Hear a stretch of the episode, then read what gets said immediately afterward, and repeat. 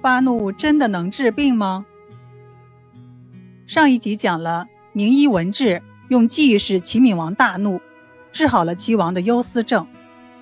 发怒真的能治病吗？当然是真的了。这样治病的理论依据就是中医的五行相生相克的理论。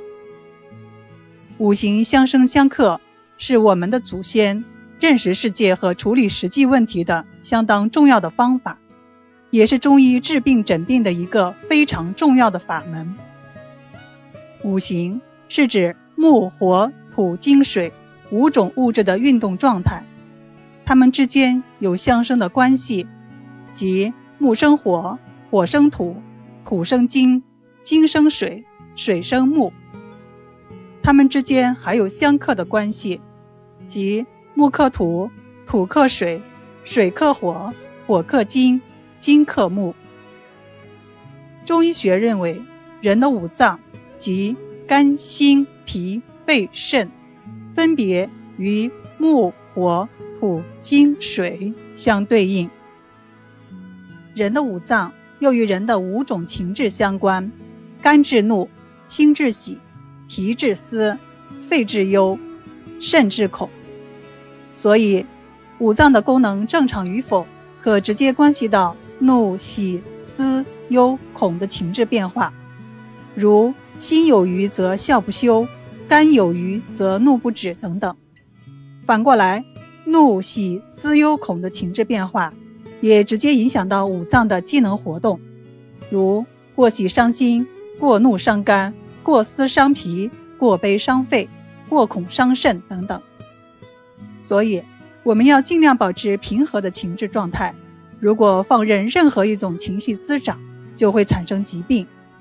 同理，我们也要调理好自己的五脏，避免因某一脏器的病变而影响到情绪的变化。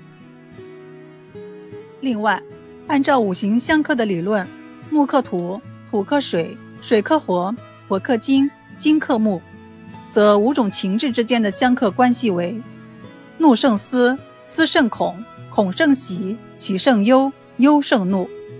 所以，我国古人就独创了以情胜情的心理疗法，巧妙地利用一种情志来控制调节另一种情志刺激所引起的疾病。上一个故事，名医文治用的就是怒胜思的心理疗法。再给您讲一个类似的故事。我们中学时学的一篇文章《范进中举》，大家一定记忆深刻。屡试不中的范进，在五十多岁时得中举人，喜极而疯，一边拍手，口里高叫：“中了，中了！”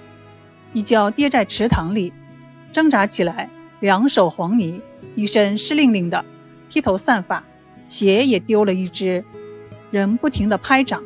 高喊：“中了，中了！”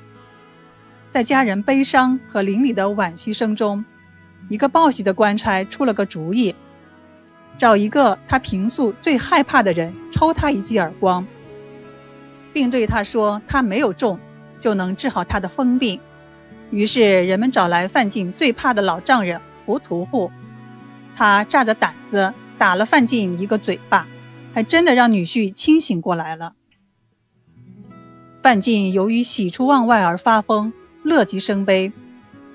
为什么一定要让一个他平素最怕的人来打他耳光呢？从五行相克的理论可以看到，恐胜喜，也就是肾水克心火。只有让令他畏惧的人打他嘴巴，才能让他产生恐惧，达到恐胜喜的治疗效果。今天讲的内容不太好理解。您可以看看中医基础理论的相关知识，慢慢理解。